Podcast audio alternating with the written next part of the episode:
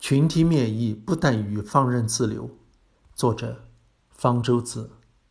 不久前，我写了一篇文章，遏制新冠病毒只能靠群体免疫，澄清首都医科大学校长饶毅对群体免疫的错误理解，科普了群体免疫这个概念。不料这篇文章引起了一场风波，连累发表该文的微信公众号被消耗。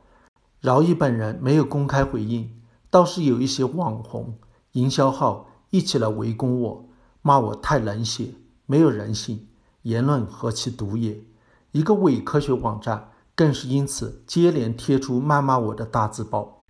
群体免疫是有免疫学知识的人都知道的一种现象，也是传染病可能产生的一种结果。因为不喜欢一种现象或者结果，就去骂科普这种现象或者结果的人，以为这样就可以无视这一现象或者结果吗？一种传染病出现以后，只能有三种结果：一，它被完全消灭，从此消失；二，它一直在人群中流行；三，它没有被消灭，但是由于人群中有足够多的人对它具有免疫力，其传播被遏制住了，我们就说对这种传染病有了群体免疫。现在没人相信新冠病毒有可能被完全消灭，那么它就只剩下两种结果。要么一直流行，要么由于群体免疫而遏制其传播。那些攻击群体免疫的人，难道是希望新冠病毒一直流行？他们当然不至于这么冷血。他们之所以攻击群体免疫，是把它当成了一种防疫策略。要达成群体免疫，有两个途径：一个是让足够多的人接种疫苗，一个是有足够多的人在被病原体感染。痊愈后产生免疫力，这些热血的人只想要疫苗接种，不想接受第二种途径。他们所说的群体免疫，其实只是针对这一种。然而，疫苗的研发需要很长的时间，而且疫苗有可能不成功。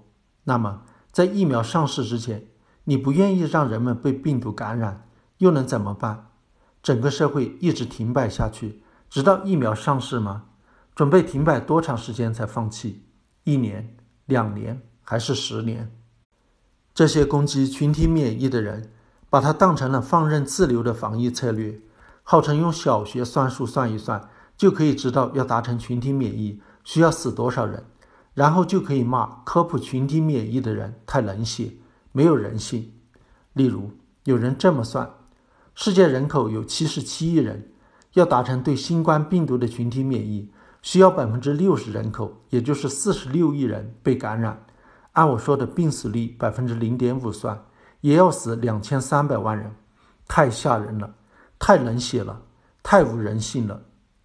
假如真要死这么多人才能达成群体免疫，遏制新冠病毒的传播，那也只是一个残酷的事实，跟指出这个事实的人是否冷血、有没有人性有什么关系？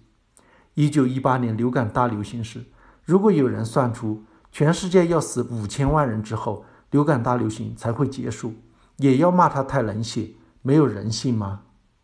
何况认为群体免疫是遏制新冠病毒传播的必然途径，并不等于就是要放任自流、无所事事。我们仍然可以采取一些措施来尽可能降低死亡率。老人和有基础病的人。是新冠病毒感染的高危人群，把他们保护起来。例如，建议他们在疫情期间尽量不要外出，禁止去老人院探访，就可以极大的降低死亡率。采取保持身体距离等措施，减缓病毒的传播速度，免得重症病人太多，让医疗系统崩溃，即所谓拉平曲线，也可以降低死亡率。随着治疗经验的提高，护理技术的改进。还可以进一步降低死亡率。如果发现了特效药或者病毒在传播过程中毒性减弱，那么死亡率还能降低。总之，最终死亡的人数是不会像用小学算术算出来的那么恐怖的，并不是会小学算术就可以来指点怎么防疫了。目前不管采取什么措施，极端也好，淡定也罢，最后都会殊途同归。迟早都要等达成群体免疫才能结束新冠疫情，区别只在于一个是长痛，一个是短痛。一个对经济生活影响大，一个对经济生活影响小。至于要死多少人，多长时间才能达成群体免疫，没人能够准确知道，甚至也可能没能形成群体免疫。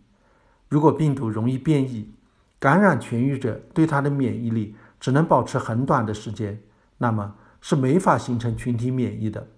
例如，人们对导致普通感冒的冠状病毒的免疫力只能保持几个月，所以得了普通感冒还会再得。如果新冠病毒也那么容易发生变异，就不可能形成群体免疫，疫苗也不会有效，新冠病毒就会一直在人群中流行。难道这是攻击群体免疫的人愿意看到的结果？如果那样的话，才叫太冷血，没有人性。真有人性，就应该希望能够实现群体免疫。